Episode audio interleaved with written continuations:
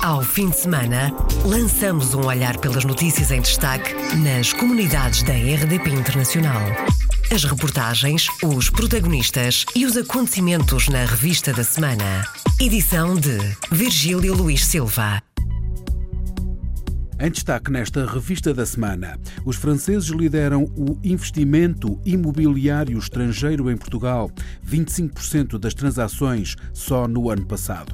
A experiência governativa em Portugal foi apresentada na segunda-feira em França, no âmbito da Convenção Anual dos Militantes Socialistas Franceses residentes no estrangeiro. Paulo Pisco, deputado do PS eleito pela Europa, fez a apresentação. Há uma procura cada vez maior nos Estados Unidos pela aprendizagem da língua portuguesa. José Luís Carneiro, secretário de Estado das Comunidades, esteve nos Estados Unidos em visita à comunidade portuguesa. Bem-vindo à Revista da Semana. Revista da Semana.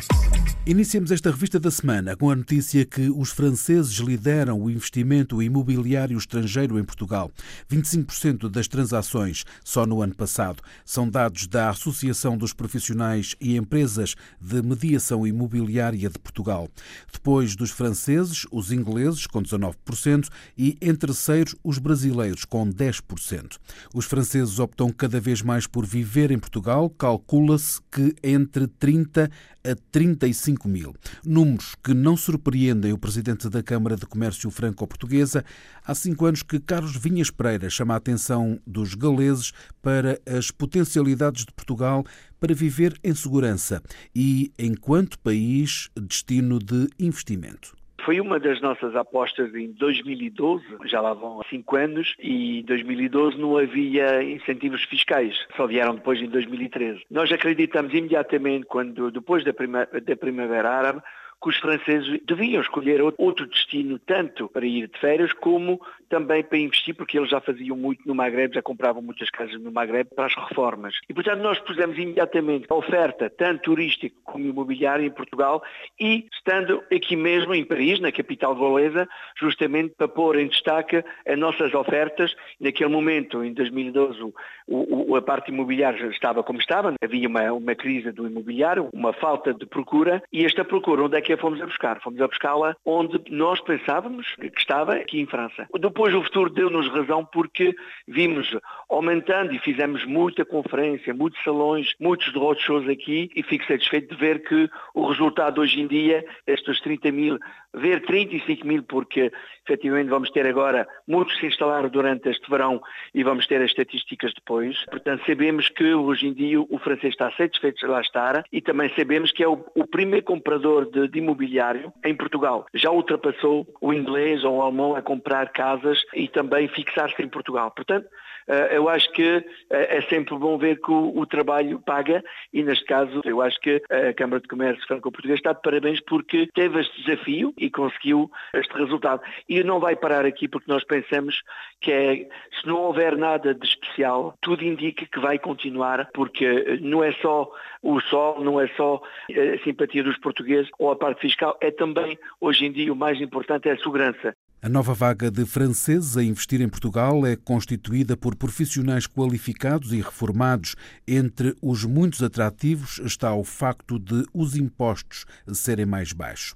No entanto, Carlos Vinhas Pereira deixa um alerta: Portugal não é um paraíso fiscal, tem é uma fiscalidade mais atrativa. Falamos sempre dos incentivos fiscais para os reformados, mas também há outro incentivo fiscal que permite às pessoas que trabalham aquelas profissões que eh, têm a qualificação com alto valor acrescentado, os artistas, os arquitetos, advogados, médicos, que se instalam em Portugal, para poder beneficiar de uma lei que permite fixar o imposto no máximo de 20% do que eles ganham, que é aqui muito mais elevado porque pode chegar aqui aos 50%, 55%. Tudo o que eles puderem fazer em Portugal, e há muitos artistas que se instalam em Portugal, não não só unicamente para a parte fiscal, mas é, é verdade para eles, é uma vantagem considerável e, e, para nós também é bom para Portugal porque faz falar de Portugal. Quando grandes artistas se instalam em Portugal, faz falar de Portugal e automaticamente também serve para atrair os outros. E eu acho que vai continuar, mas não podemos qualificar Portugal como um país fiscal. Não é para os grandes fortunas. Esta fiscalidade permite a qualquer um beneficiar deste regime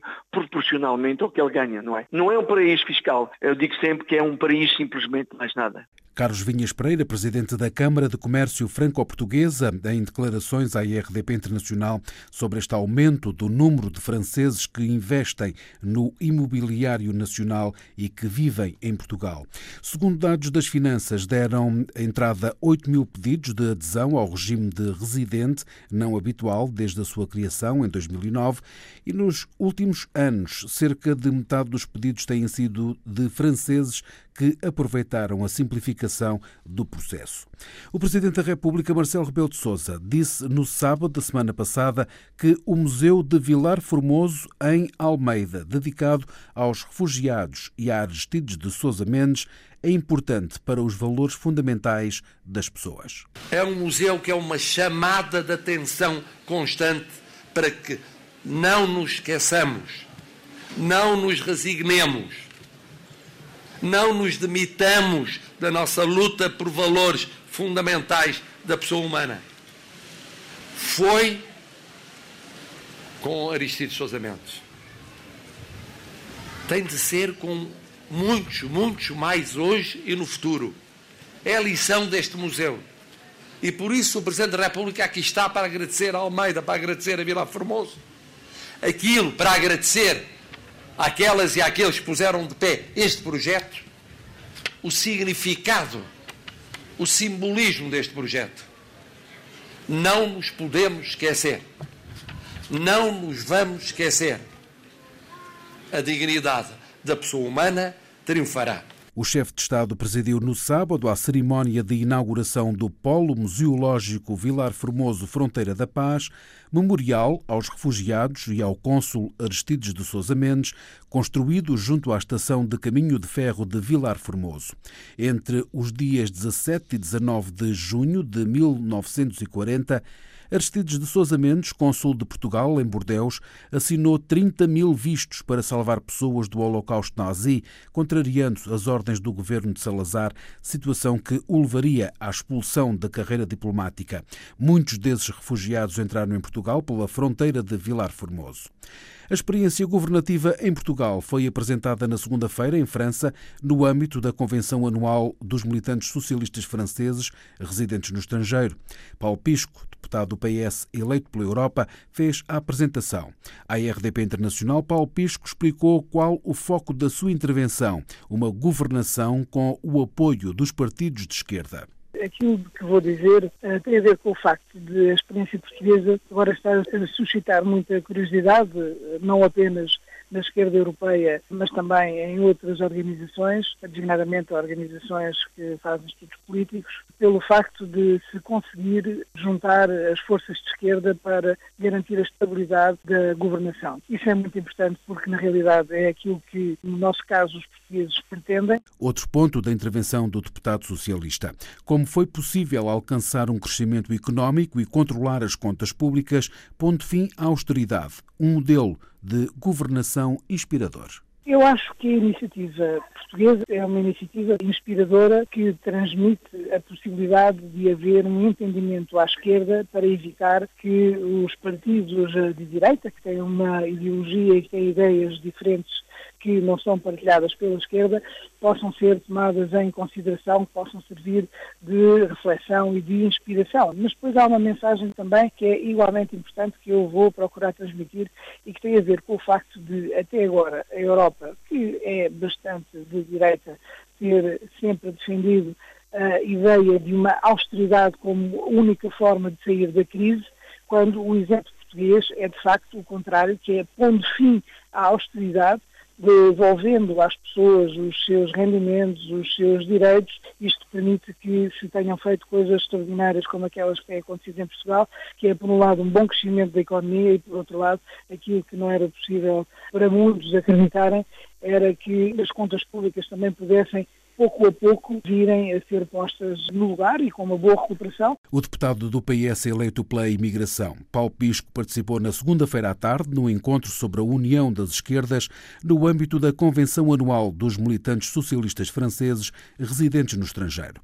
Começou na sexta-feira da semana passada, na ilha de Jersey, na Grã-Bretanha, a festa da comunidade portuguesa. A tragédia no Monte, na Ilha da Madeira, e a situação na Venezuela foram lembradas na segunda-feira, último dia da festa numa missa para os imigrantes na ilha de Jersey, no Reino Unido.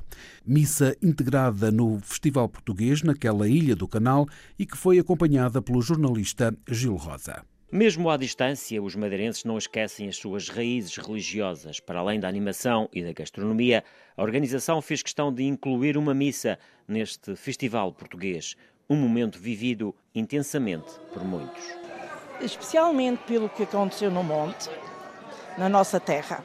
Nós, o Dia do Monte, acho que em todo o mundo, todo o madeirense, sabe que há padroeira e é a Senhora do Monte, padroeira da Madeira, é uma, um dia especial. A tragédia que aconteceu foi muito uh, desbastante. Para mim foi um grande desgosto. Comecei logo a chorar logo que vi as notícias. E... É, costumamos ir à missa todos os domingos, à igreja francesa. O facto de ser aqui na festa, ser o ar livre é... Sim, é melhor. Sabe melhor. Sabe mais à madeira. Todos os domingos vou à minha missa. Vou à missa de São Thomas, com a minha senhora perto da minha casa também tem uma igreja boa. Vou sempre realmente ser sou católico, sempre fui e há de ser sempre. É bom, que é uma coisa que sempre lembra a nossa terra. Vivem isto com, com fé? Com fé, sim senhores. Faz-nos relembrar aquelas festas todas que estão na Madeira e a gente está cá e não pode ir. Portanto, é, é estar um bocadinho com o nosso coração lá, mas aqui. Faz conta que a gente está em Portugal. Não é a mesma coisa, mas entre aspas é. é. é a gente faz lembrar a Portugal, prontos. E a missa é um momento que também Olha, não, não, a missa é. não falta. A missa, prontos, faz parte da festa. Amigo da comunidade portuguesa, o padre Nicolas não podia faltar. Venho todos os anos, celebro missa, aprecio a comida, a bebida, a celebração, as pessoas, mas também é bom dar graças a Deus pela dádiva da comida. Quando pensamos nos tempos da guerra aqui, em que não havia quase nada para comer, temos tantas razões para estar agradecidos.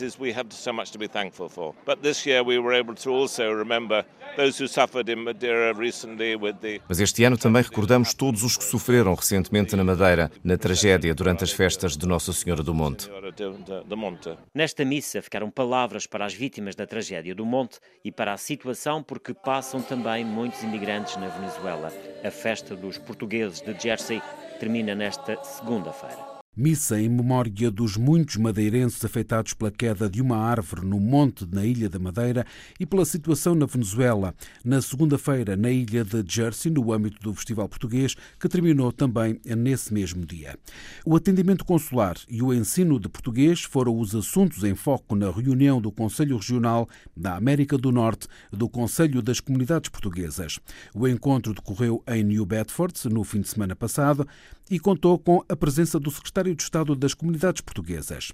Paulo Martins, presidente do Conselho Regional da América do Norte, diz que é muito difícil estabelecer um contacto telefónico com o consulado. Por isso mesmo, congratula-se com a criação de uma central telefónica. Relativamente ao, ao, atendimento consular, era a nossa prioridade e preocupação a falta de atendimento telefónico. E, portanto, perante essa situação, uh, mesmo com o aumento de funcionários, nem sempre as coisas têm funcionado do melhor. E, perante essa situação, sabemos que está em estudo a criação de um call center em princípio em Portugal e que está em projeto piloto e pensamos que esse poderá ser uma das grandes uh, soluções que poderão dinamizar, portanto, o, atendimento telefónico em que as pessoas possam, em princípio, resolver os seus problemas a priori. Quanto ao ensino, os conselheiros da América do Norte consideraram que há muito a fazer, nomeadamente na revitalização das escolas comunitárias. No entanto, Paulo Martins destaca duas vitórias. Temos um, um novo coordenador, que era um dos adjuntos da, da língua portuguesa, o Sr. João Caixinha, que passou a coordenador do ensino portanto, no, a nível dos Estados Unidos. Isso é uma grande vitória que nós sempre apoiamos e, portanto, achamos que está realmente hum, bem entregue este, cargo, porque, porque, tem sido feito um trabalho excepcional por parte do Dr. João Caixinha. Outras preocupações, e também uma das outras uh, conquistas que se conseguiu fazer foi o ensino da língua portuguesa passou este ano a fazer parte dos exames de acesso à universidade, onde já tivemos cerca de 50 55 alunos que fizeram esses exames, mas uh, ainda muito pouco. E precisamos de algum apoio eh, a nível de estrutura, a nível de financeiro, para que realmente esta divulgação para estes exames possam abranger praticamente todos os Estados Unidos e possamos multiplicar o número de estudantes que pretendem fazer eh, este exame. Paulo Martins, presidente do Conselho Regional da América do Norte, do Conselho das Comunidades Portuguesas, em declarações à IRDP Internacional, com este balanço da reunião dos conselheiros dos Estados Unidos e do Canadá, encontro que decorreu em New Bedford. As Nações Unidas denunciaram o uso sistemático e generalizado da força na Venezuela por parte das polícias. O relatório do Alto Comissariado para os Direitos Humanos foi divulgado na quarta-feira, Célia de Souza. Há repressão e medo na Venezuela. A denúncia é do Alto Comissariado das Nações Unidas para os Direitos Humanos. Num relatório, a organização diz que há vontade política de reprimir as vozes críticas e meter medo à população para acabar com os protestos. Acusa as forças de segurança e as milícias pró-governo de Nicolás Maduro de serem responsáveis pelas mortes de pelo menos 73 manifestantes anti-governo. A ONU registra enormes violações dos direitos humanos cometidas contra os venezuelanos que desde abril têm saído à rua. Uso sistemático e generalizado de força excessiva durante as manifestações, detenção arbitrária dos manifestantes e adversários políticos. E o Alto Comissariado sublinha que estes comportamentos não são casos isolados e ilegais de um ou outro oficial, são práticas comuns.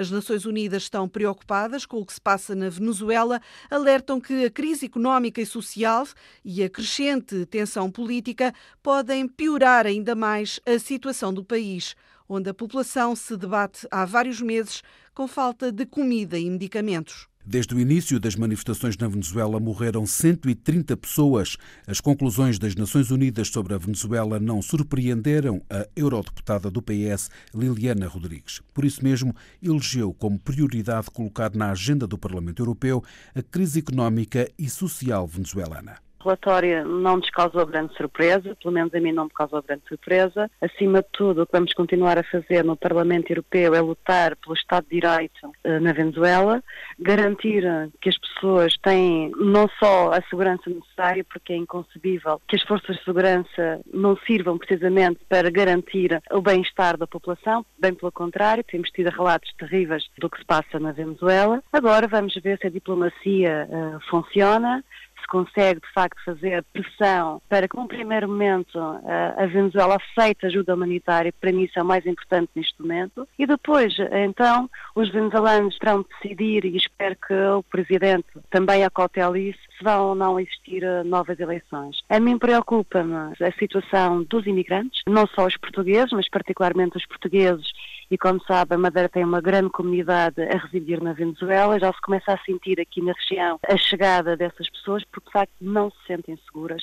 E é inconcebível uh, esta ideia de um país que acabe por massacrar os seus próprios cidadãos. Liliana Rodrigues está preocupada com o que pode acontecer na Venezuela. A Venezuela neste momento é uma bomba relógio. E, portanto, o meu medo é que haja ou que se caia numa possível guerra civil, mas vamos ser otimistas e espero que a diplomacia, eh, não só a diplomacia parlamentar, mas particularmente a diplomacia parlamentar, consiga funcionar e consigamos, de alguma forma, trazer uma maior tranquilidade a um país que é riquíssimo, a um país que tem tanto para dar uh, ao mundo, não apenas aquela, aquela parte do globo, tanto a América Latina, e Portugal sempre foi um parceiro, digamos, fidedigno e tem aqui um papel importante, tal como Espanha, um papel importante nos esforços para a paz na própria Venezuela.